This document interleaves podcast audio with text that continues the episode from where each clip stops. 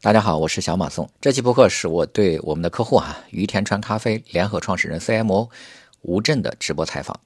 于田川呢是挂耳咖啡和咖啡液两个品类的全网销售第一名。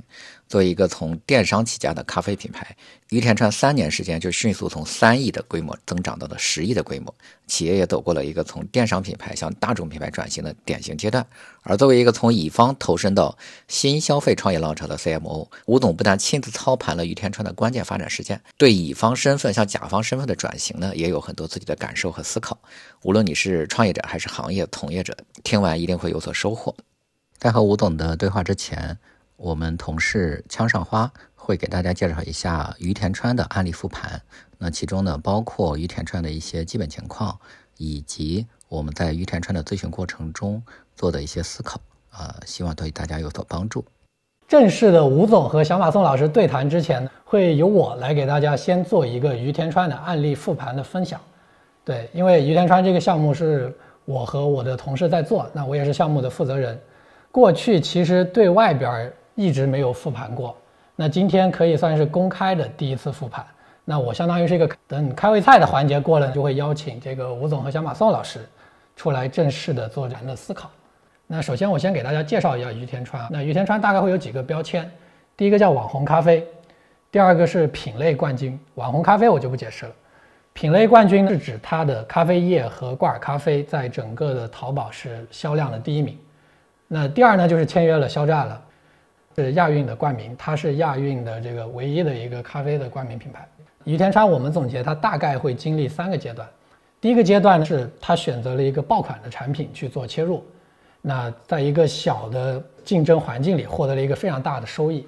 第二个阶段，它成为了电商冠军，它在淘宝做得很好，咖啡液还有挂耳都是双品类的这个冠军。第三个阶段呢，它从这个淘内非常强的这样的销售能力很强的这样的品牌，转型到一个。知名品牌的这个过程的转型，那它其实这个过程可以说还在进行当中，但是也算比较成功吧。那这个也会做一些着重的讲解。那大概会有这三个阶段。那我们叫做要去理解品牌不同阶段的这个策略的逻辑。那第一部分呢，就是企业战略的部分，也就是于田川的第一阶段的部分。我们去分析去看说，这样一个品牌它在第一阶段是怎么去采取竞争的，怎么成为了第一名。那我们会有这样一个简单的复盘。于田川的企业使命叫做做中国人的口粮咖啡。口粮咖啡是什么意思呢？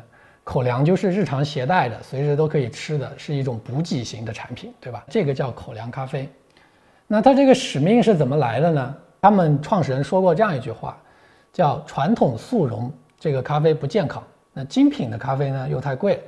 那中国人其实需要一些更亲民的、高更高性价比的口粮咖啡。他也认为做咖啡这个事儿最酷的，其实不是去沾沾自喜的做很多小众的东西，那要去改变这个大众的生活。那所以他其实是基于这样的一个理念去做了于田川这样的一个产品，才有了这样的企业使命。包括于田川他们自己其实会判断说，咖啡这个赛道的终局啊，它会走向更日常、更口粮。他们看到一些国外的领先市场，其实整个咖啡就是一个非常日常的需求，也不像这个国内的这些很多咖啡就是非常贵这样的一个情况。那他们基于这种领先市场最终的这个判断，就预判说，整个咖啡它一定会走向这样很日常化的这样的需求，所以于田川有了这个口粮咖啡的这样的一个定位。那你会发现很多企业都是这样，就是他们对这个问题，对这个行业。有一个自己的理解，就会做出一个属于自己理解的解决方案。那你看，像咖啡行业其实有很多品牌了，有雀巢，有三顿半，还有于田川。那大家的理解其实各不相同。那雀巢最早他们去卖这个速溶三合一的时候，其实是把速溶三合一放到那个超市的冲调饮料里，称斤一块卖的。那当时的基本判断其实是会认为说，喝咖啡就是喝饮料嘛。他不认为你有品鉴专业咖啡的这样的一个品味，那就有了雀巢速溶三合一这样的产品。那再到后来呢，就有稍微贵一点的速溶。那他们老板以前是做广告出身的，又开过咖啡馆，那对情怀啊、调调的东西他会有一些追求。那有了三顿半这样的产品。那于田川他们老板 又是什么样呢？为什么会做了？于田川这样一个口粮咖啡呢，我们可以也了解一下于田川这个企业的诞生以及说一些背景的东西。他们老板最早其实是在日本留过学，那日本其实是一个咖啡的领先领先市场，那他们喝咖啡其实是非常日常化的一些需求，那他其实就会判断说，咖啡它一定会走向这样更便捷、更更日常的这样的一个一个阶段。对，那有了这样的预判，那对，他才才往下做嘛。其次，他也是一个非常重度的咖啡爱好者。那重度咖啡爱好者最典型的特点就是，一次可能一天吧要喝三四杯咖啡。那你每天点那个星巴克呀，点很多外卖，其实是点不动的，就很贵嘛。那其实咖啡是一个很日常的产品，它不应该是一个很高的这样的一个消费。那这个是他对问题的理解。对，那所以他就说我要做一个更便宜、品质也还不错的咖啡。那有了于田川。那再往后走呢，他们老板其实是供应链的这样的专业相关的专业。其次，他又做过一些电商的贸易，另外，他整个人其实是一个比较经营导向的这样的一个思考方式。于田川在卖到差不多三亿左右的时候，他们可能一年的品牌的投放预算也只有几十万，他也没有做过那么多的淘外的一些广告。那你会发现，就是这样的一个理解，造就了于田川的这样的一个产品。你会发现，一个行业里，它通常有很多品牌，但你很难说哪个是对，哪个是错的。其实企业也好，产品也好，它本质上都是创始人的认知和一些能力的外化。那于田川认为说，最终咖啡的终局是那样的，那以及说它的能力配置是这样的，那所以他才有了这样口粮咖啡的企业使命。那他要让大家都喝到一个品质还不错，然后价格也比较合适的这样的一个咖啡产品。那这个是他的整个基本的企业使命的逻辑。那我们再去看于田川的这个切入的契机和一些策略是什么样？那我们说一个事儿要干成，那最基本的逻辑叫要顺势而为，一个是要顺趋势，一个是要顺优势。趋势呢就是大的红利和潮流，朝向潮水是往哪儿走。优势呢就是这事儿你能干，并且能干得比别人好。那这样你比别人干得好，你自然就能得到的比别人多。那首先大的趋势呢就不用说，就一年的这个咖啡行业的增长，它的规模也好，它的速度也好，都非常的快。那于田川其实是切入了这样的一个增长的红利当中。那第二，我们着重可以了解一下的，其实是去看它早期的这个成长的策略。于田川在切入的时候，他选了一个产品叫挂耳。挂耳其实是一个专业咖啡的这样的一个一个需求。那早期其实像雀巢啊这样的产品，他们是这样的品牌，他们是不愿意去做挂耳。挂耳属于利润比较少，对，喝的人也不多，市场也不大。他们这些巨头品牌其实是看不上的，那于田川他就选了这样一个挂耳赛道去做切入，那其实很快做到了类目第一，因为过去大家喝的是咖啡味的饮料，那到了今天大家愿意喝一些专业的咖啡，那挂耳其实在增长，那于天川就有这样的判断以后就选了挂耳这样没有强劲对手，但是又在增长的一个类目，那其实快速的做到了这个品类的第一名。对其实第一以后就能撬动特别多的资源。你今天自己的个人发展也好，或者这个企业的经营策略也好，其实你会发现，特别多的新消费品牌还有新品牌，他们都是选择了一条巨头看不上的路去切入，然后快速成为第一以后再去拓品类。就我们说了三个阶段，那其实是一个非常强的杠杆，杠杆能获得很多的资源。那第二个呢，其实是于田川充分的发挥了它的整个供应链的优势。那他们创始人其实是在日本留学嘛？日本留学以后呢，他就有很多的日本的咖啡工厂的一些关系，包括一些供应链的一些关系。那国外的供应链的生产效率是比国内高的，那他找到了一些比较好的供应链，其实就获得了一些低成本的优势。那基于这样的低成本优势呢，就就可以做出一些优质低价的产品。在于田川做之前，肯定是这个市场是有挂耳的，但是大家的价格没有降下来。或者价格降下来了，产品质量不好。呃，于田川有这样供应链优势以后，他才对快速的占据了这这个产品的第一名。以前觉得它是个日本品牌，对它其实是中国品牌，但是是因为咖啡嘛，咖啡全世界都有，那它是日本的一个工艺制造，它很多产品都是进口。对，但是现在它在昆山呀，包括冠名亚运什么的。那总结来说，我刚说过，它经历了三个阶段，那前两就介绍完了。那第一个阶段选了爆品的切入，就避开了最强。那当他成为电商冠军以后，你是第一名以后，那他去撬动了特别多的传播的资源。那这阶段呢，其实他现在正在走，那就到了这个电商冠军往知名品牌走的这样的一个阶段。那要的就是破圈，要的去提高影响力。那在这个阶段里呢，我们也给他做了很多的一些工作。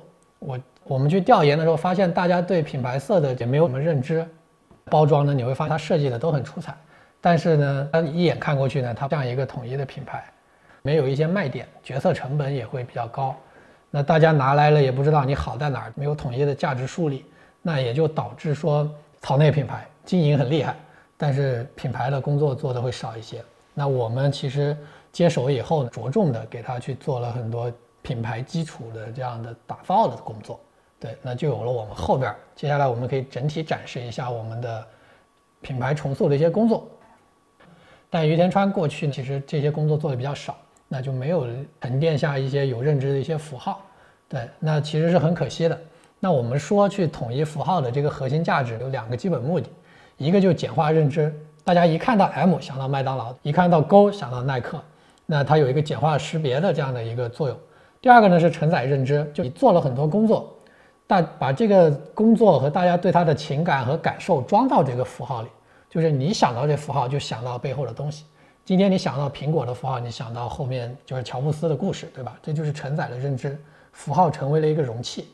那其实最基本品牌应该有符号的目的，就是要简化识别，要承载这些认知。那过去于田川很乱，就是很浪费嘛。但是我们后面去调研也发现说，它虽然过去的那个不统一，但是大家能记住它一个非常重要的资产，也就是它的一个三个圈的这样的一个 logo。那我们找到了这个 logo 是一个已有的资产以后呢，我们也找到了统一的统一的这个办法，对，以三个圈为中心去统一它的整个识别的内容。那也就这样的一个三个圈去去做很多统一。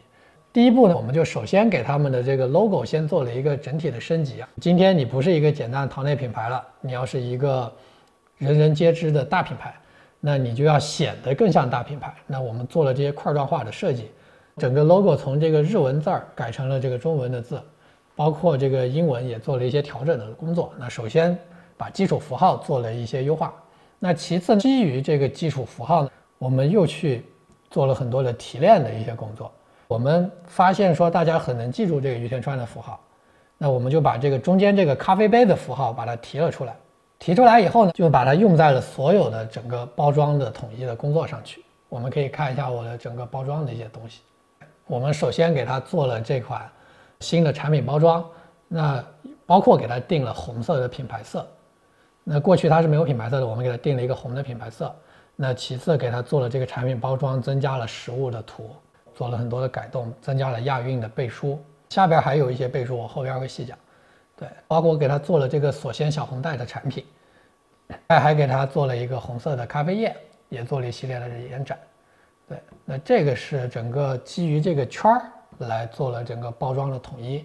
那它的袋泡咖啡的产品系列也做了一些统一，然后整个物料也基于这个圈儿去做统一。之前不是说你的这个圈儿最重要嘛？那你的圈儿应该出现在所有的地方，在腰带做了统一，快递箱子也做了很多的统一，包括线下用到的物料也做成了这个咖啡杯的形状，线下贴在冰柜上的一些咖啡杯的一个一些形状。对贴在货架上的一些这个物料也做成了咖啡杯的形状，以及说 IP 也做了一些统一。那你过去那个不是于洋军吗？很奇怪吗？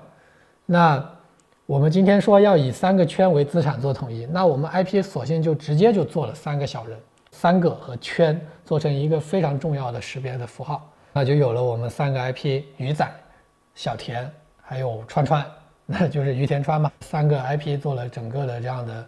升级和统一一致性的做一些表达，印刷也是小马通负责，落地很多工作我们也在帮忙做一些校正，但是更多工作还是那个于田川的同事在做，对，打样啊干嘛？因为他们有非常成熟的工厂，但我们会参与到这些环节当中去啊。这个符号有什么含义呢？这个符号最基本的作用，就像刚说的，就符号就两个作用嘛，一个叫简化认知，一个叫承载啊不简化识别，一个叫承载认知。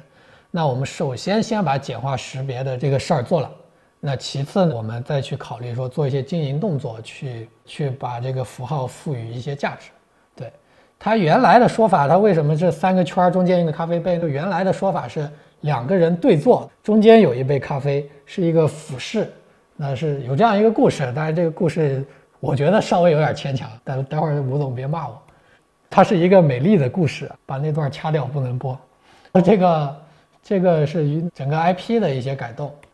过去的整个于田川，它的整个价值其实它有很好的价值，但是没有传递出来。所以话语体系最核心的目的就是统一它的表达，统一这个价值的提炼。那整个于田川其实它有一个非常强的工艺，日本的这个锁鲜的技术，它往包装里面去充氮气，把氧气赶走，那防止这个咖啡在运输的过程中它氧化，影响它的口感。那它有这样的一个产品工艺，它其实是他们老板是非常认说产品它口感要足够的新鲜才好喝，对吧？其实我们就以新鲜为核心去给它提炼了一系列的这个话语体系。其实他们过去一直在讲新鲜，包括讲他们的锁鲜工艺，但是他们推出了新鲜这个事儿以后，很多人都在模仿他们，就很多根本就没有这个技术的，或者根本做不到这工艺的程度的，采氧量非常非常低的，他也在说他能做得到。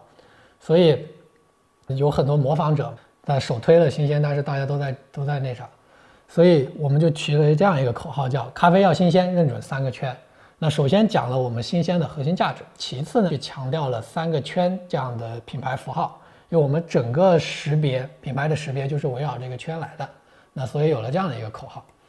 那其实品类名我们最核心的工艺叫锁鲜，那我们就应该把这个工艺直接的讲出来，那就有了我们这个。锁鲜咖啡的品类名，那过去大家觉得你不像一个品牌，为什么不像一个品牌？它不够统一嘛？那你看，你去看校服，还有各种，为什么它要统一服装呢？因为统一就看着就像正规嘛，统一就像着大品牌嘛。所以品那个你不单命名要统一，视觉要统一，所有东西都要统一，那就有了这个锁鲜咖啡的统一表达。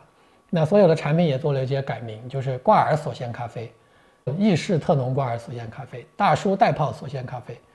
冻干锁鲜咖啡，然后命名也做了一些统一的表达，最后就品牌背书也做了一些改动。过去于田川没有什么特别强的品牌背书，哦，但是我们去调研的时候就发现了一个非常重要的事情，就是于田川过去会讲到说挂耳咖啡这个产品最早最早其实是叫低滤咖啡，那是在他们老板当时还没有做于田川，但是在做咖啡贸易的时候啊，就是把这种挂耳咖啡引进中国。那他觉得这个低滤这个名字，我们可以拆一个看看。低滤这个名字呢，其实不好销售，大家不懂。但是呢，这个小耳朵的形状挂在杯子上的这个样子，很像一个耳朵，所以他就取名了，给这个产品取名叫挂耳咖啡。那后来整个圈内的人才开始用这个名字去卖货。那以及后来他创立了利天川，成了挂耳的第一。那就会发现说，对他取了这个名字。那我们每次发现大家一听到这个。名字是于田川取的时候就非常的惊讶，原来还有这样的一个故事，就很有话题性。所以我们第一个背书就给他把这个东西放大和提炼，就于田川挂耳咖啡命名者。那掌握了命名权，你就是专家了。那这个其实是最强的背书。二零零九年，于田川创始人林浩先生首次把低滤咖啡命名为挂耳咖啡。对你命名了，你就专家。那这个是首先第一第一强的一个背书。第二呢，给它做了一些信任状的提炼，就包括它的采氧量、它的挂耳咖啡命名者、它的全网销量领先，还有日本工艺，做了很多的这样的背书提炼。刚才那个盒子上大家应该也看到，还给它做了一些布料的这样一些东西。就很多人不理解为什么咖啡要新鲜，以及说新不新鲜它有什么区别，那我们就给它做了这样一个包裹卡，叫做三步识别好咖啡，对吧？嗯，二看三尝。那这个咖啡一拆开就非常非常的香。那这个是因为对吧？它的保鲜好，所以它才会特别的香。那第二就是新鲜的这些咖啡和那些不新鲜的比，它中间的粉末是不结块的，因为氧化呀或者潮湿啊，它才容易结块嘛。那会引导他先去看这个咖啡它没有结块。第三呢，就是它特别的香醇，冲泡的味道也很香。第二个呢，就是很多人也不理解，就是说你一个咖啡烘焙产品，你为什么要新鲜？就是新鲜到底有什么作用？我发现大家有这样的误解。或者有这样的不理解，那我们就做了一个生活中非常直观的产品图，就是做了一个苹果，因为你会看得到，你平常切苹果能看到这种氧化带来的变化嘛？我们就做了这样一个苹果氧化的对比图，告诉大家为什么要新鲜的东西，为什么要好的东西，那就有了这个 包裹卡，就是两个苹果这样的对比，那它就和咖啡一样，越新鲜越好，口感越好。那有了这样一个物料卡，第二个后边一个呢，就做了这个销活动，我们前面。话语体系讲新鲜，讲三个圈，视觉讲三个圈。那营销活动我们最简单办法，接接着讲三个圈，大家就能够最简单的去识别到你这个品牌的特点。那就重复强化三个圈和新鲜的认知。那首先当时我们他们就是做这个肖战的整个签约的时候，我们给他做了一些物料，其中有一个就是这个鲜如初见的礼盒，做了一些设计的东西，应该有一些人会买到。第二个呢，我们给他做了一个微博的活动，在官宣的当天，我们去邀请大家去找生活里的三个圈。对，大家现在也可以留意看一看身边，你会发现真的有很多这种三个圈的基础元素的组合。那我们在官宣的时候，既然我们决定把这三个圈打透，那就会邀请大家说一起去去找。那大家会找到药片啊，找到什么 iPhone 的摄像头啊，找到杯子呀，很好玩的，找到石榴，找到红绿灯，找到什么气球，大家参与热情就特别的高。那整个互动大概有，光评论都有一两万吧。对，有很多的这个粉丝参与。其次呢，我们也做了一个新鲜日的东西，就每个月它会有一个会员日。那今天呢，就会是讲于田川有什么新的合作啊、新联名啊、新的产品啊、新的故事。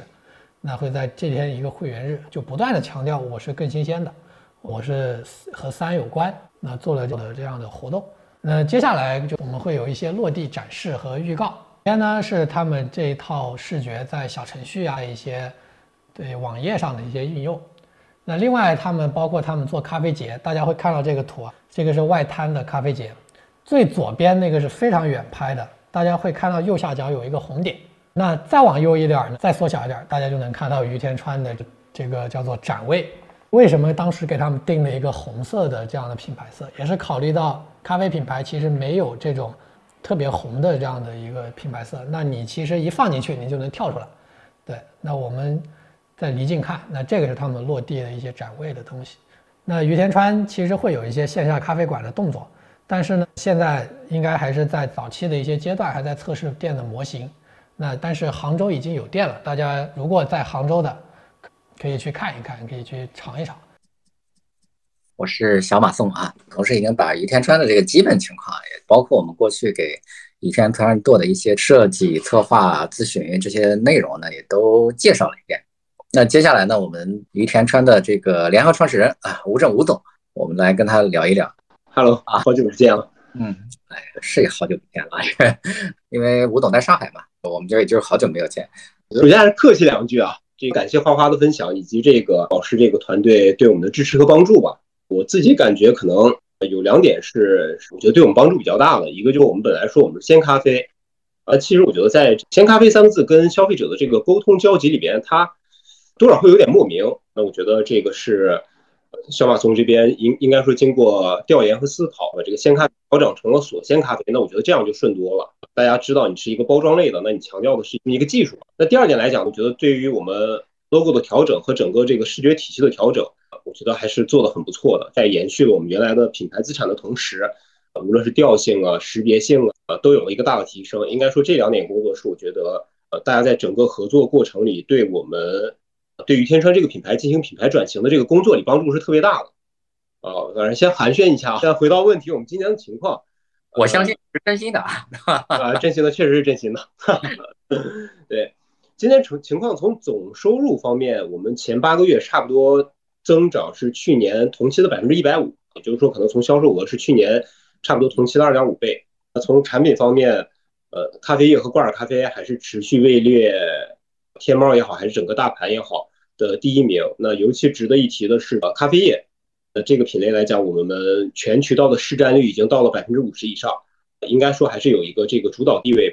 那从新产品方面，我们今年重点推的是一个就是浓缩咖啡液，我们叫小红条。原来的这个胶囊的这个产品来讲，我们认为可能口感上会有一些优化。那它也是跟国内的产业有一些合作，包括豆子也是用的是优质的云南的。阿拉比卡咖啡豆跟国内的产业有了一个更深的结合。那推出半年以来，目前差不多能占上每月的销售量，能占到五百万杯这样一个量级。那从品牌方面，主要其实也就是在九月，我们推出了一个品牌短片。那这个品牌短片是由王家卫导演指导，那我们的这个代言人肖战来主演的这样一个片子。呃，为了配合这个品牌短片，我们也参与了天猫的这个超级品牌日的活动。就是说，整个活动效果应该说还可以吧，也让我们在这个九月份，整个天猫大盘的品牌维度啊第一次超过了大家这个耳熟能详的国际品牌位列了这个天猫大盘的第一位。呃，以上就是给大家同步的一些关于今年经营状况的一些要点。那这个我其实还没有特别了解这个今年这个大盘的。说咖啡这个整体的市场也是在增长的吗？还是还是说并不特别好？呃，我觉得上半年增长还可以，后面来讲，我觉得可能也会受到整体经济走势的一些影响。但是整体来讲，我觉得可能咖啡这个赛道，大家预判长还是有一个这个长期的十年到二十这样一个增长空间。这巴菲特说的这个叫长长的雪道是吧？他那个足够让把雪橇滚起来，对，是是。因为从我们和这个于天川合作，我记得就是在我们和于天川合作的前一年，于天川就增长了百分之三百。那当年差不多好像也又增长了百分之三百。那就是这么强劲的这个增长的势头，而且我我觉得其实你大部分都参与过了。你觉得对于天川这个品牌来说，呃，你们是因为做对了什么事情？明白明白。我觉得可能同同样是三倍增长，其实每年面临的挑战是不一样的。可能我们第一个三倍增长，可能是从大几千万到两三亿这样一个增长，那它其实调动的这个增长的绝对值和用户体量，跟你从可能比如啊两三亿到五六亿这样一个增长，它调动的这个用户量级和所需要的这个面临的挑战都是不一样的。包括可能今年，今年我们预期可能我们会在十以上吧这样一个量级。那我觉得，如果说做对了什么事儿来讲，我觉得可能从相对来讲，我觉得我们没有那么关注流量红利，还是更加可能侧重在品牌这一块儿。这几年可能新消费这样整个一个风潮下来，我们会发现，可能那些有一些很好的抓住流量红利的品牌，它可能没有没有增长的太长久。那其实我来觉得，流量红利本质上是一种不对称，或者说任何红利它都是一种不对称。那网时代，实际上这个信息它是流动的很快，很快就会对称。基本上你这块如果有便宜站，或者说费效高的，呃，大家很快就入场了，所以这个红利很快也就没有了。但是你把资源和团队的能力聚焦在这一块儿那我觉得就是可能等红利过去，大家可能就会面临比较大的这样一个增长挑战。所以其实我觉得说起来还是比较老生常谈。第一个要相信品牌，因为我觉得品牌在这里面的作用是多重的。一方面来讲，你积累品牌资产，不断的重复，跟大家能建立这种信任，它会持续降低你的流量和获客成本。第二点来讲呢，你品牌做得好，我觉得它还是能赋能你的消费者，甭管你多少钱吧，你起码是他买你觉得有信任度，甚至他觉得买你有面子，有一定的这种情感加持。那第三点来，我觉得这个是我自己的一个体会，就是一个品牌还是要有高扬的精神。那这时候来讲呢，我觉得对这个事情的理解，我相信不止你一个人。但是，当你有这种精神，它实际上是一个社会资源的杠杆。认同你这种精神的人，或者说认同你理念的人，他都会来支持你，无论是政府也好，行业也好，还是资方也好。所以，其实做的最对的事儿，我觉得可能就是比较早的开启了品牌转型吧，从可能单纯的一个个真正的品牌啊。那在这个里边有很多问题吧。其实我我们现在也没有完全品牌转型成功，因为这里边其实。从包装更新也好，包括可能对应的一些这种产业链改造也好，以及前面的一些信息整个的这个升级更新，整个的过程，我觉得两年下来，呃，应该说还是有一定的显著的成效。但是整个过工作也没有完全走完。我们的品牌战略叫做“锁鲜咖啡”的这个品类战略嘛。那为了支持这个战略落下去或者传播出去，我们说三大 IP，一个是运动健康类的，因为这很很多人喝咖啡，他还是。有这种运动诉求或者健康诉求，呃，第二助力我们可能快速破圈的这样一个顶级的这种流量型的 IP，我们签了我们这个全球品牌代言人肖战。那第三个来讲，我觉得可能咖啡这个品类在中国，它还是多多少少有一些，大家还是对它有一些这种情感附加或者文艺要求在的。呃，那虽然之前可能跟一些媒体聊，我说在中国可能叫柴米油盐酱醋茶，那可能在欧美就是柴米油盐酱醋咖啡。明白，但是以中国现在来讲，我觉得大家看咖啡还是有一定的可能文艺或者情感诉求。那我们也是刚刚落地了这样一个我们说艺术类的 IP，就是嘉卫导演的这一波合作。我觉得是整个的这种品牌战略的构建吧，那使得我们在跟消费者的不断的这个交互过程里啊，其实我觉得品牌的整个知识结构就四个词儿嘛，就是识别、记忆、重复、积累。那我觉得识别、记忆的工作，刚才也说了，这个小马宋老师。这个团队对我们有了很大的一个帮助。那后面就重复和积累的过程，就是积累品牌资产，降低你的营销成本。那这样的话，你才能走得长久。那另外一点来讲，当你有了你的品牌资产，那么其他的渠道也好，平台也好，自然对你有信心。营销来讲的，我们说产品定价，其他的就是品牌推广和这个渠道。你想长得好的话，肯定你，呃，我觉得还是要进这个全渠道的转型吧。那我觉得当你有品牌影响力啊，你自然会更容易的进行全渠道的转型啊。那这也是导致我们今年可能还有一个不错增增长的原因，因为可能除了天猫大盘里面的既有增长，这是原来咖啡的一个强势的这样一个平台嘛。那我们在京东平台、抖音平台以及线下的渠道都有一个不错的增长。那我觉得这个背后的支撑。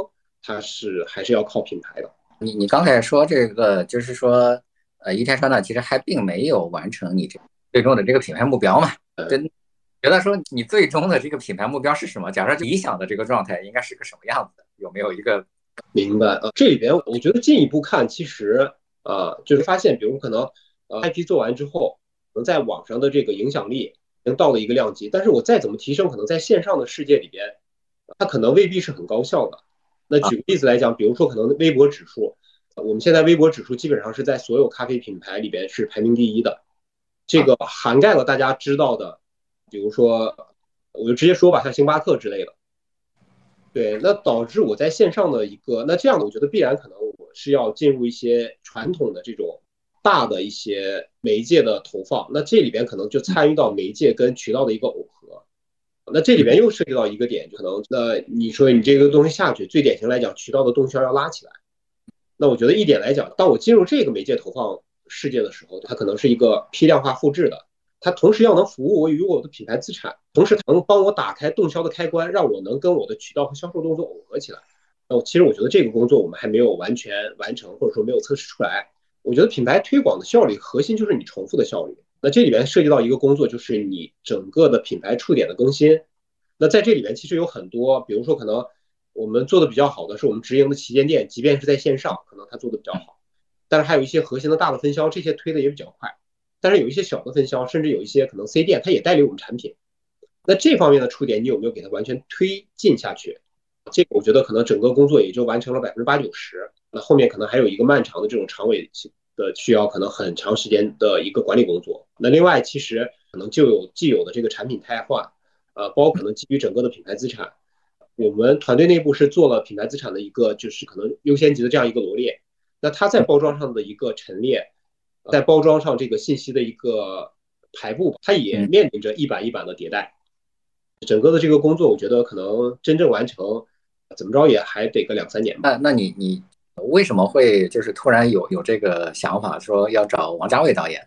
对，这个是基于什么？呃，我觉得还是有几个维度吧。首先，这个项目的起因是做这个亚运，本来是想我们希望能对杭州的文化，对杭州的咖啡的文化有所表现。那其实我们初始的想法是什么呢？初始的想法是，呃，在杭州盖一个这种很有纪念意义，或者说把咖这种咖啡文化推到一个新高度的这个咖啡馆。啊，这样的话，其实本来也是跟我们这个艺术类的这个 IP 结合嘛。啊，我们本来是想那个请安藤忠雄或者魏延武这种级别的这种建筑师，可能找一块地来干一个这样事儿。明白。后面论证下来实在是太费劲了，这个不太可行，也不太好请。安藤他这个应该是得肠癌已经好几年了，不太接这种单子。魏延武跟这个日本的星巴克，它有这个全球的竞业协议。以及我们才知道，你跟政府拿块地来做这个事儿，这也特别费劲，这就就就就算了。这时候我们就想，那这样的话，我们就是以线下为主嘛，我们做个咖啡节或者做个音乐节，呃，但是考虑到这种环境，它这种大规模的聚集性以及这种疫情的不确定，嗯，这是一。另外一方面，我觉得可能我们团队差不多现在整个于天川，呃，呃，我就支撑这种大型的线下活动，我团队也承接不了啊。后面我就想，干脆我把这三个 IP 结合在一起做。那我就想，干脆我找一个这种导演，来以代言人主演，来结合这样一个背景，表现咖那个杭州杭州文化和咖啡文化的这样一个项目。那这里边找到王家卫也很也，我觉得也很，呃，很顺理成章。因为第一点来讲，我觉得，对，因为他本身上海人，拍的片子啊，大家我觉得很符合咖啡的调性嘛。那第二点来讲呢，业内也有一个说法，就是说所有这些大牌明星最美的荧幕瞬间，几乎都是在王导的镜头里边。那我们觉得这样一个合作也是对于我觉得所有的粉丝朋友或者说关注和了解肖战的这样一个是一个特别有趣儿，你刚才也说过，说这这个于天川并没有说去追逐这个红利。那那你觉得说追逐红利和不追逐红利，它的这个典型的做法的不同是什么？我觉得可能用一句话说的更清楚一点，就是要用品牌来赋能增长，而不是用增长来绑架品牌。这是什么意思呢？我觉得这是一个组织行为学的问题。比如说，可能像柯达，我们说这种可能特别伟大的公司，为什么会让数码相机给它弄死？那数码相机其实对他来讲是没有门槛的事儿。这边点赞说有有一句玩笑话，就是什么意思呢？说，呃，柯达是一个，它不是一个公司拥有了这个胶卷部门，而是一个胶卷部门拥有了柯达公司。对，包括可能他们说，可能二战以前的日本，它不是日本，是一个军队拥有一个国家。啊，那回过头来讲是什么意思呢？如果你是一个强运营或者说追求这种红利的公司，它这个东西说。自然在运营的过程中，它就会导致这种运营的人或者说玩流量的人掌握强势的话语权。啊，实际上从运营你获取流量到完成转化的一个链路里面，这里面它是一整个链路，就可能从你用一些信息让他关注你，然后进入你的页面，到最终促进转化，它一整个链路，这里边是涉及到很多工作的，它里边会涉及到你的品牌工作，会涉及到你的产品工作，会涉及到你所有营销信息的排布。那最典型来讲，你获取这种流流量红利背后就是 ROI。当你被 ROI 绑架了之后，很简单啊。那举个例子，就比如我于天川投放，我投放于天川锁鲜咖啡，或者说我投放我对吧，我的这种品牌的这种核心沟通话语体系，咖啡要新鲜、日本三个圈儿啊，我肯定不如投放第二价件半价来的明白？对，当你这个玩上瘾之后，我觉得它核心会让这个部门掌握这种绝对的话语权，最后导致可能会扭曲公司的价格体系。在 ROI 的这个路上，就是越走越远。最终，我觉得就是说，所谓会让增长绑架品牌。当你的这个架构搭建起来，当你的重复的效率达到最大化，你的触点管理最好，你的触点管理都给它做好的时候，我们说可能就是简单的数学问题嘛。七次曝光达成一次有效的传播和记忆，这样它就会提升它在全渠道对于品牌的转化率。当然，开头这个过程我觉得是蛮艰难的，但是一旦我觉得走入一个拐点之后。它的这个增长曲线一定是斜率越来越高的，我觉得这就是品牌的价值。对，但但是我我其实想知道，这个说起来咱们随便聊天，它其实很简单。这个就是什么长期主义，上嘴唇一碰下嘴唇，说起来都很简单。但是它真正到了这个执行的时候，其实它会有很多的煎熬嘛。比如说，它怎么，它就是因为你不可能就不太能预测到，说我是一个月达到你想要的那个效果，还是。这个一年之后达到你想要的效果，有没有一个忍受的极限？或者说，大部分你过去的这个观察，它是到一个什么样的程度，它才会达到这个阈值？是吧？这个夸天空突然亮了，是吧？我我觉得这里边有两两两块工作，第一个是你的基础工作，就所谓品牌顶层的这个构建，你符号体系的更新、特点的管理啊，包括品牌定位的，就是做这事儿。那你做这事儿，你管去做嘛？你反正品牌部门去做就好了。那第二个，那我我也我说我也不是不玩流量，那我终归我。那目前可能我线上还是大头的一个公司，我我也要玩流量，这两个我觉得首先是不矛盾的。在这个过程中呢，大家冲突的点无外乎是什么呢？无外乎就是说触点管理，有的时候我要公司管理，我觉得它就面多加水，水多了加面嘛。就是左手和右手的运营部门或者渠道在叫，那我终归就是睁一只眼闭一只眼，销售压力大。那你如果他压力没有那么大，那我说你还是要心里要有品牌，大家要找这个中间点，也有我们背后的一些这种增长的考虑。那举个例子来讲，我们做亚运，还是希望我在一些 to B 的拓展，或者说跟消费者建立信任度的同时，能一劳永逸的解决这个问题。因为毕竟我的产品是经过一个国家官方或者说一个国际型的顶级赛事来认可的这么一个东西。那第二点来讲，这种呃大就是这种顶级流量型的，那这个其实渠道那边也挺开心的，因为他也知道这个东西我落地之后对它的增长肯定是有价值的。那第三个来讲，说所谓跟王导合作的这个项目，那我也是把这三个 IP 给结合做的。其实每一步考虑里边，我觉得不是说你不考虑增长，我觉得增长对于公司来讲，它终归还是核心嘛。尤其对我们一个创业公司，只是说你在增长的时候，心里一定要有品牌，也要知道你这个红线在哪里，这个线在哪里。那我觉得就是说，可能还是那句话，就像走路一样，大家都是为了往前，那可能品牌是左脚，增长是右脚。那最终可能在这样一个过程中，可能是有博弈、有资源分配、有你不断的探索，最终大家可能找到一条适合你走的路，大家这样比较好的给它配合起来。明白。对我我八卦一下，像肖战啊，包括拍找找王家卫导演啊什么，其实这个钱相对来说还算是比较大的啊，就是个千万级别的一个一个这个这个帮客户花过很多钱，但是我自己真正花钱，其实也就花个一两百万，我没有花到更高级别的钱。花到比如说呃几呃这个这个几千万的时候，你心里边会有一个底吗？还是说也并没有那么那么笃定？明白明白。对，我觉得反正这个事儿，呃，肯定是有一个摸索的过程。就在这个过程里面，我觉得我们也是花了很多这种无脑的钱，或者说没效率的钱。呃，可能最终被大家熟知，是因为这个事儿它成了。我来判断，就是还是一个大招，就是说我既然要花钱，啊，比如可能一年来讲是我这个品牌转型的这个关键期，啊，那可能就是要做这方面的投入，啊，那不外乎我这个投入可能是投入一个大 IP 里。还是我投入到，比如说可能获取流量的 ROI 里，还是投入到一些平台种草里。那在这里边呢，可能我们觉得，可能投入一个大 IP，同样就是你说可能上千万的预算，我可能做一千件小事儿，我是不如做一件大事儿的。那我知道，其实行业里边很多品牌它是喜欢做一千件小事儿的，但是我最终的结果还是证明了，我觉得可能在于天专品牌转型虽然起步可能落后一点，但是。去年一年，我觉得可能各种数据啊、指数还是有一个很显性的表现啊，这是一个大账的这样算。那另外一点，我觉得这里边就是可能涉及到一些战术层面了。那我们说可能要先胜而后战嘛，整个事儿事情我的筹划，呃，它的风险边界在哪里？钱花出去，首先对于公司的经营是要一个什么样的代价，能不能承受？如果能承受，那么它对我品牌方面能带来什么样的一个？加持，那对我增长方面，这里边可能是一个数据。它如果往高了看，理想情况下是怎样？那最差的情况下是怎样？那其实前面都会把这些事儿给它衡量出来，是这样的话会心里比较有底。那比如以今年这个项目来讲，我们说可能肖战加王家卫是一个，我们说是一个两个王嘛，我们说是一个王炸。那在这个项目其实，那在这个过程里也是要尽量的去做一些工作。比如说我们预期有这个项目来讲。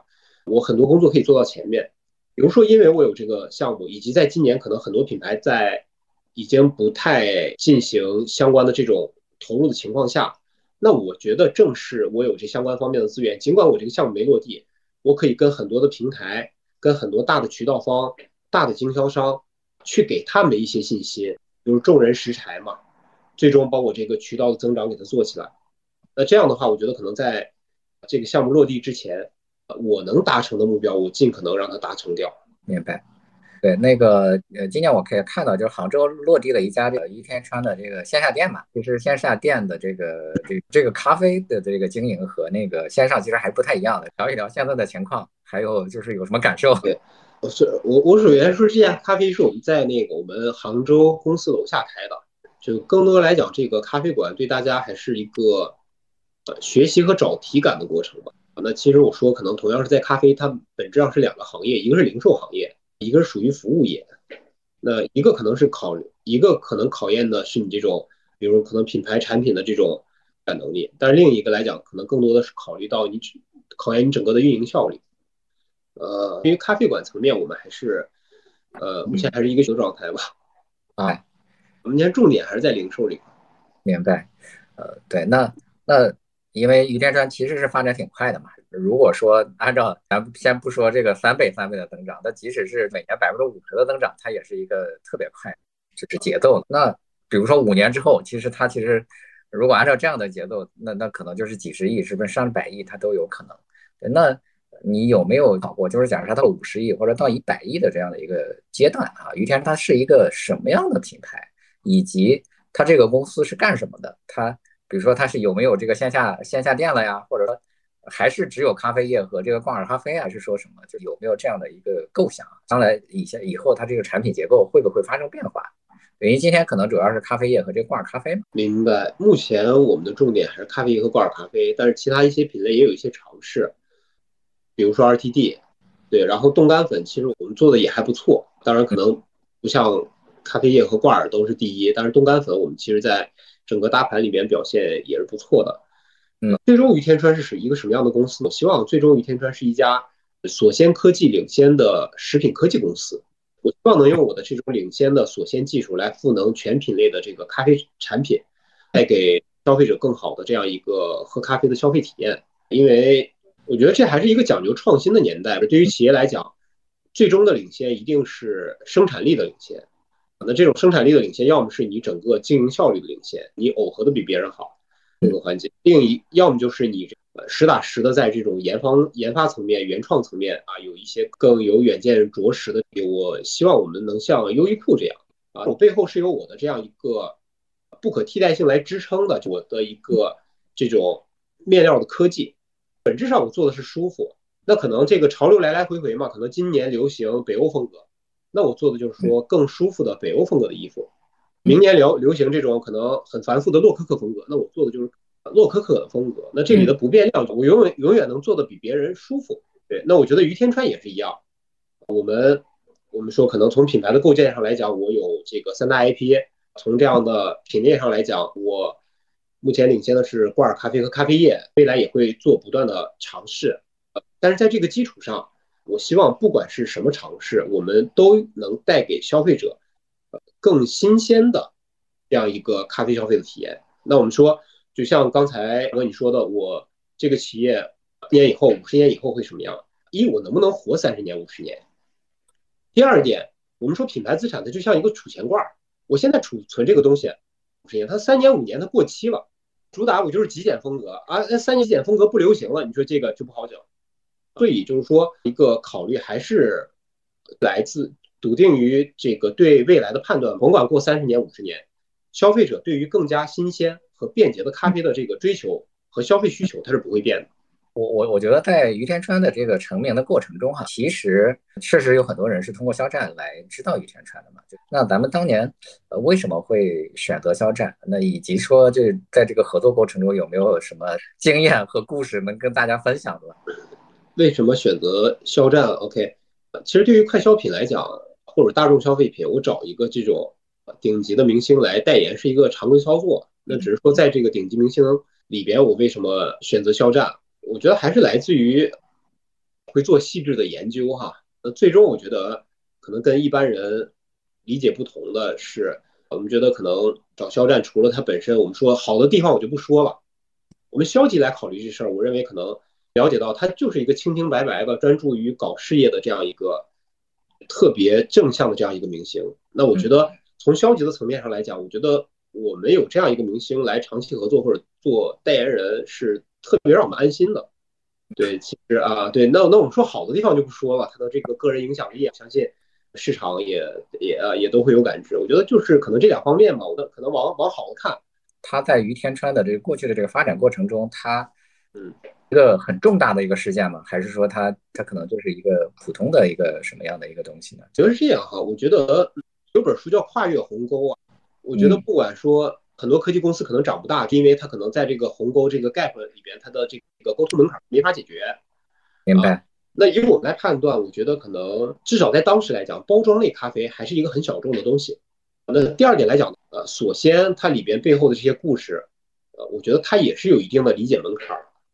那我觉得对我来说，我构建好了我整个的品牌顶顶层，我整个的这个价值体系，我怎么把它传播出去？我怎么来跨越这个鸿沟？这一个问题。那我觉得。代言人这个事儿，在我们跨越第一个鸿沟，我觉得还是发挥了很决定性的作用。明白，明白。它它其实还是有一个很关键性的里程碑式的这样的一个东西，是吧？呃，对，我觉得可能它加速的这样一个过程吧，就是我觉得可能慢慢做，呃，我觉得可能它不会这么高效，可能也能上去，但是可能就时间要久很多，是吧？是是，时间可能长一点。了解，就是还是这个势能是比较强的。聊一聊你这个个人的，因为因为其实我们还是有点远远的，我们好像 在我们没有没有合作之前，对对，我主要是我个人是小马宋老师的粉丝，因为你原来也是广告圈的嘛，对，原来在在做这个广告，那其实你过去也应理论上来说应该和我一样，也都是这个叫所谓的叫做创意人嘛，对，但是做了一些甲方的这个工作呢，后来在在这个天川做这个市场，呃，我就我我们呃就是现在这个看着其实也有很多。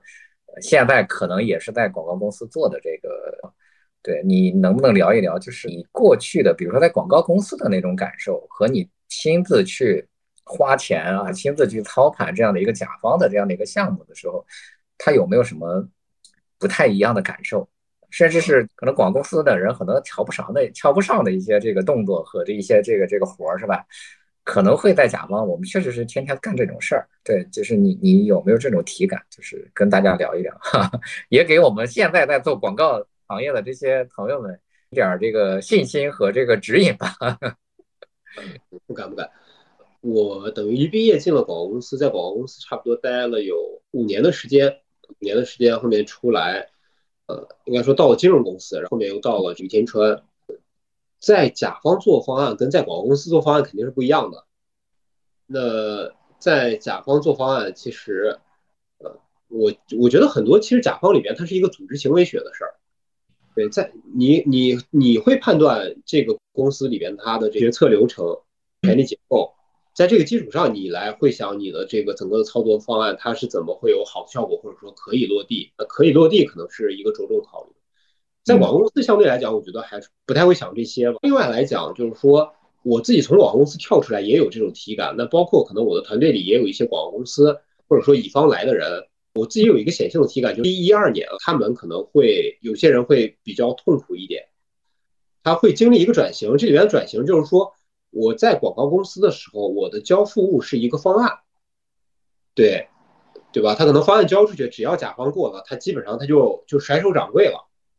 或者我交付创意一个，呃，搞个平面，对，但是在甲方来讲，你要你要知道你的交付物一定是这个东西执行下去并产生效果的效果，明白？对，我觉得这一点来讲，可能可以，我我我我我自己的一个体感和我的一个观察，不管你现在是在乙方还是你现在在甲方或者准备去甲方，呃，我觉得都是要值得留意的一个点，就是说，即便是在乙方，我觉得你的交付也不应该是一个方案，因为最终。我们说，大家都是在这样一个呃商业社会里边，那你在广告公司，它本质上也是一个商业机构嘛。那做相关的工作，一定是落地产生效果，它才实现了它整个的商业价值。那我觉得可能大家可以更加关注这一点。那以及那可能有些，因为我个人是这样，我刚到甲方的时候，我会觉得挺迷茫。有的时候我觉得可能这东西这想法交付了，我就甩手掌柜了。但是后面可能领导他一看不是那么回事儿，或者说合作部门他这个又被又被又被大家比较挣扎，那后面反应过来可能是这样。那我觉得可能如果有一些朋友在这种挣扎，你可以想一想，呃，是在面临这个转型。那如果这样的话，那你就要呃建立这个意识，你的方案出去落地执行追踪。其实我觉得可能在甲方更加关注的是后面这样一个环节。那你是怎么着就是成功的从乙方的这种思维变成了甲方的这个思维呢？在中间有没有一些？是顿悟的，是说慢慢的认识到了这个东西，挺慢的，也没把自己从这个创意人的这样一个人设里边给它转变出来。就就举个例子，比如说在广告公司的时候，如果一个创意它奏效了，那于我的内心来讲，我是不想再做第二次的，那我一定要再做新东西。我觉得来自对我一个启发是后面还是跟那个进金融公司有关，尤其可能有一段经历在在在证券公司。那那你发现挺有意思的一个点，就是说，经营行为、商业动作结合了你的宏观环境，你所处的竞争环境里边，嗯，最终反映到一个指数啊，上市公司就是你的股价。所以我觉得这个东西是一个特别，呃，我我我我觉得从这点上来讲，股市是一个特别聪明的事儿。所以你说从股价上来讲，你就会发现，它如果一个公司是靠创意驱动的，或者说靠那么几个创意人驱动的，市场是特别讨厌这种公司的，因为对于他来讲，这个东西叫风险。任何需要创意才能成立的生意，对他来讲，这叫风险。明白？对，资本市场就喜欢那种我躺着就能赚钱的，所以所以茅台的股价那么高嘛。就有时候那个，我觉得跟一些投资人聊，我我我也会开玩笑，比如比如我去另一个咖啡品牌，你说我明年把它利润翻一倍，即便它是个小品牌，我觉得好像我也没有底气能拍胸脯做到。我去茅台，你让我利润把它翻一倍，我笃定我我我能做到，就涨价嘛。对，他资本市场喜欢稳稳的幸福，他不他不喜欢一个东西靠创意才能成立，啊，如果一个东西你他赌一两个创意，他这个他他他睡不着觉，所以我们会发现，即便是有一些这种可能给了很高估值或者说很认可的这种创意型的公司，你一定会发现，他是把他的创意能力，一定是给他做了进一步的这种，我觉得是一种沉淀也好，或者说还原也好，他给他还原成了一个机制或者一种流程。或者说一种文化，最典型来讲，迪士尼，它就能让资本市场相信，我这个文化，我这个机制就是能批量的产出创意。嗯，因为我玩的是一个创意活，那我也能给市场一个稳稳的幸福的这种预期。对，所以所以所以从那时候起，我就来重新来考量我的这这样一个价值吧，就是可能从眼光会更宏观一点。比如说我做了一个很出圈的创意也好，啊，或者说我我我想了一个很牛的这种稿子也好，它能不能在这个二级市场的这个价格中反映出来？我我我觉得从这个维度上来考虑，可能对我来讲是是一个启发。另外来讲，一个节点是什么呢？另外一个节点，我自己带这个团队，那我自己会有感知，就是可能你从别的甲方过来的，他是一类人；你从广告公司过来的，他会是一类人；甚至于从广告公司过来的，你会发现，如果他原来是做 AE 的啊，如果原他是做文案的，是一类人。嗯，那我那时候可能考虑，就是说可能。也回头看自己的路，我这方面反应是挺慢的，就是完全靠年年年头熬出来的。哈哈哈，你这个我觉得还是挺谦虚的，有很多人熬都没熬出来啊。因为其实，在目前在咖啡这个领域呢，确实是还有挺多很好的品牌，我觉得就是包括像瑞幸啊、三顿半呀，还有一些这样的一些品牌。你你介意聊一聊，就是你对你的这些竞争对手的看法吗？竞争对手，我觉得现在可能跟瑞幸和这个。慢的这种到店消费的，大家可能还还还没直接来来来这个，当然他们可能也在做线上的生意啊，我们也在试水一点咖啡馆吧。呃，可能更直接的就是线上的这些，比如说呃你说的这个三顿半，我觉得相对来讲，我我觉得也是一个挺有意思的事儿哈。我个人的体感，大家基本上还在各玩各的，对，并不是一个重复重合的一个东东西，是吧？对，我觉得可能整个大盘在涨嘛，大家还没到短兵相接那一天。反正我，但我但我觉得也都挺好玩的。那我们其实我觉得也是一种荣幸，有很多这种啊优秀的，我们说伙伴也好，还是竞争者也好，对，三顿半也有他很个性的这种活动。他去年也跟大导演合作，跟贾樟柯，对他的这种呃，可能他的这种品牌精神的议题，嗯，那他也有要求。尽管可能我觉得可能从整体类比上来讲，他可能更细分一点，呃，我们可能更大众一点。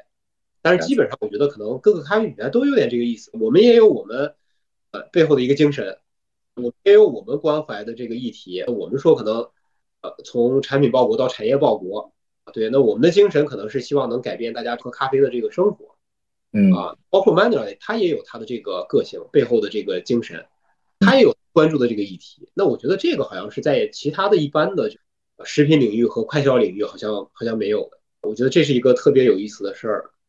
觉得可能可能这是一个咖啡独有的现象吧，在快消品领域。明白，你你为什么会觉得说像三顿半并不是你的竞争对手呢？是因为你的价位不一样，还是说对对 目标人群都不一样？我觉得可能大家还是对整个的玩法不一样。我们还是说，在我的这个品牌资产建立的过程中，重复我所先的这个点，那么跟更多的消费者去建立这个连接和信任，那最终促使。我所谓的这样一个愿景嘛，就是让每个中国人都喝上健康、平价的好咖啡。那与我的增长飞轮来讲，我是希望可能在我扩大市场的同时，那让我能有更多的资源去投入到我的后端，提升我的这个锁鲜科技，那进而给这个前端带来更好的这样一个更新鲜的这样一个咖啡消费体验。那我最终这两个会形成一个，我们说是形成一个正循环。那我觉得这是我的一个增长的这个逻辑。但是三顿半的这个逻辑，我肯定没有了解我自己这么清楚啊。对，就是只是说怎么说，我觉得就像射箭，核心不是看我旁边，比如说我是 A，我不是盯着 B，我是盯着我自己的靶心。明白。对，那我自己的靶心就是我的这个消费者和我的品牌嘛，就核心还是在于一，我对消费者提出了一个承诺，就是我的咖啡更新鲜，我要让你知道这一点，我要让你喝啊，那你喝你它是它真的更新鲜，那你就选择我，这是我的靶心。对，那。那当然，对可能竞争者，我觉得也会有一些关心嘛。当然，可能其他牌子做点啥，我们我们我们也都会看到挺挺挺挺欢乐吧，也会格外关注。你这个价格和品质其实是很难平衡的啊。就那有人卖可能两块一杯，怎么去平衡这个说这个品质和这个这个价格之间就是这样的一个 gap？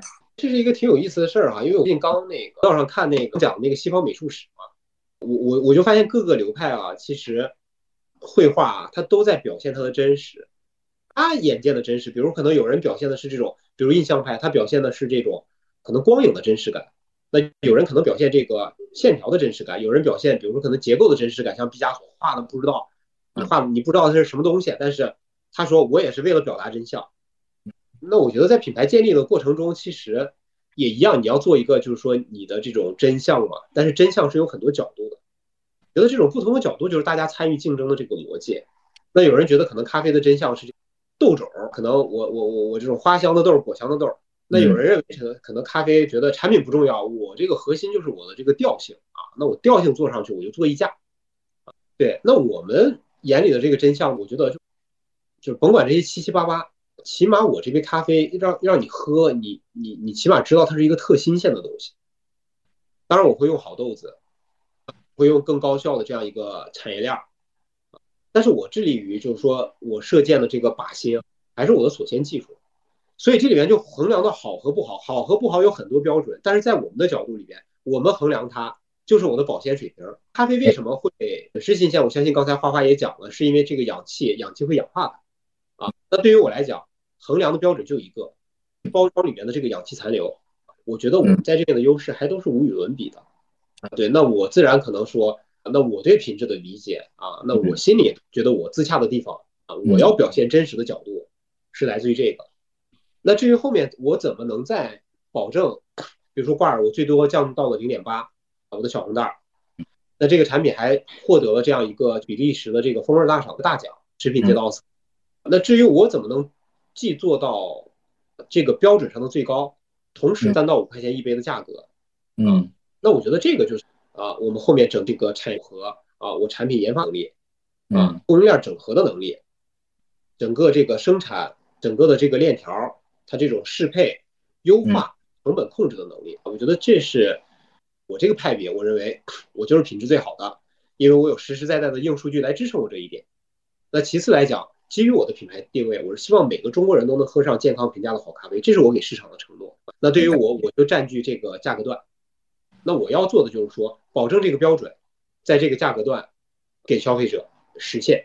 那那你怎么看待说现在这个直播带货，包括你自己的这个正正常的这个直播，以及短视频啊什么就这些带货，目前这样的一个状况，你觉得是呃是你的一个非常重要的渠道吗？还是说怎么样？对，对我我我觉得是这样哈，就是可能 有有这种新兴的这个渠道，肯定大家还是要试一试，只要屏幕下来觉得是啊，只是说在这种尝试的过程中，心里一定要有品牌啊，要护住这个品牌的这个标准和诉求。那具体到直播带货，那现在核心的平台就是抖音嘛。您现在在咖啡里边做的也还是，呃，还是不错的。作为线上的平台来讲，我们一直觉得可能抖音它目前可能还是一个流量比较充裕的情况。那对我们来讲，肯定还是是一个非常重要的渠道。只是说这个东西具体能到哪一步，您能到哪一天，我觉得这个我们也是可能我们可能就是边走边看的一个事情了。那于我们目前来讲，这个渠道对我们来讲是非常重要的。明白。那那你有没有思考过说，那假设突然有一天这件事儿又不能玩了，是吧？将来他会怎么办？对这个，我们还是要布局全全渠道，尤其是线下。确实，我觉得可能对于主播来讲，或者说对于互联网平台来讲，可能它变化比较快。那对于我们来讲，第一个就是你要同样快能跟上。第二个来讲，我觉得还是你只要品牌在，我觉得终究。呃如果在这个渠渠道缺的量，那只要需求在，它还是还是能在其他渠道找回来的。所以这也是我觉得，其实跟前面那个问题一样了。它流量红利一旦消失，那可能有些有些有些企业就直接就麻了。我觉得背后可能核心还是品牌啊，因为品牌是直接跟消费者建立连接的，流量只是可能你通过平台。明白。那是我我其实也挺好奇的，就是说过去并没有专门做过什么直播呀，这些全是纯粹投放算 ROI 什么，就这就这么一些具体的事情。你过去就是做创意嘛，对吧？对，就是我会对这些也能玩的比较开心，是吧？也还玩的比较好。对，我觉得首先我们抖音还是有很不错的负责人，嗯，对。那在这里边，我觉得可能无外乎可能跟品牌的一些配合工作，对，这是一个。另外一个来讲。于我个人来讲，其实整个的职业转型也不是从于天川第一天开始，从从广告公司跳出来，就可能互联网潮起来，整个的这样一个链路，呃，在之前运营工作其实也都参与过。了解，了解，对，明白。那我我我我其实最后啊，因为我们两个可能都算是职业生涯，可能都呃都都是有一个这个这样的转型。对我们从广告行业跳到了，就干了一些比自己别的事情。广告公司几乎不是一个终身平台。对，因为你到广告公司看，可能三十五岁的广告人基本上就没了。那也就是现在从事广告行业的这些年轻人，百分之九十九注定要转型的。那你觉得有没有给他这些人一些建议啊？作为两个过来人，也转型，我觉得一个建议就是可能，我说之前说的，你如果要到到甲方，心里还是要明白，可能甲方跟乙方这样一个差别，要所谓的结果导向啊，凡事要拿结果。这其实我觉得是这样，我觉得可能刚才那个话说一半，资本市场是特别厌恶风险的，这可能导向的这种公司，它可能资本市场他觉得不踏实，创意人或者说创意能力是特别稀缺的。觉得可能正是因为这个创意人和创意能力它稀缺、不可复制性，才可能导致就是说可能啊资本市场会会对这个东西感到不踏实。但反过来说明，正说明了这个东西是一个特别值钱的。所以我觉得不管在哪里，用创新创新的这个来解决问题，它都是一个特别稀缺的能力。只是说在这个基础上，我觉得可能眼光可以看得更宏观一点。我们说可能创意服务于传播和品牌。传播和品牌服务于经营，那我觉得，既然如果要转型的话，可能多接触一些上面这种层级的事儿，比如说可能经营啊，或者说甚至包括金融啊这方面的知识，我觉得可能会让你更加清晰的看待自己现在的工作。这是第一个。第二个来讲，我觉得它也能让你看到你自己的这样一个能力边界，你的这种创意能力，或者说用创意去解决啊，在的这样一个商业逻辑里，呃，它到底能发挥一个什么样的作用？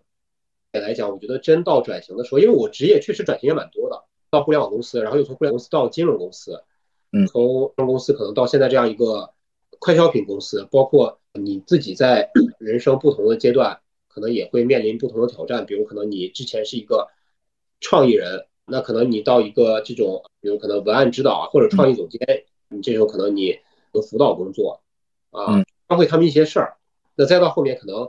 你自己要管一些主管，甚至管一些总监。我觉得各个转型的过程里边，啊，我认为对我帮助最大的，我觉得还是多还是阅读了，多读书。哦，读书这里边我自己有一个心得，一定要多读一个领域，给它读透。你面临转型的时候，我我我建议是你读十本。对，就为什么读十本？比如说可能我去转型，比如可能涉及到渠道工作的时候。那我觉得很简单，先先豆瓣里边找渠道关于渠道方面评分最高的十本书，你先给他看了。为什么要看本而不是看一本？你会发现，你读完十本，你就会发现十本书里边讲的就那么三四个事儿，不取交集啊，确实是一个说服的过程。就是你为什么读一本不行呢？啊，了解了这个事儿，但是你在实际的执行里面有非常非常多的困难、挑战和质疑。你如果只读一本的话，也是不信的。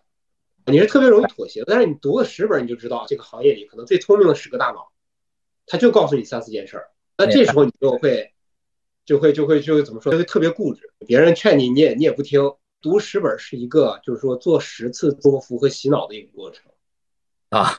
对，比较坚定啊。呃，我觉得在乙方和在甲方，或者说你真的推成一个事儿拿结果，最后考验的还是意志力了。一个是认知，弄三四件事儿，在过程中里边各个的这种。压力啊，这种困难啊，质疑啊，能不能坚持下去？我觉得就是你的意志力。那你你这，比如说你你慢慢的转型嘛，这里边没有对你影响比较大的书，也给我们聊一聊。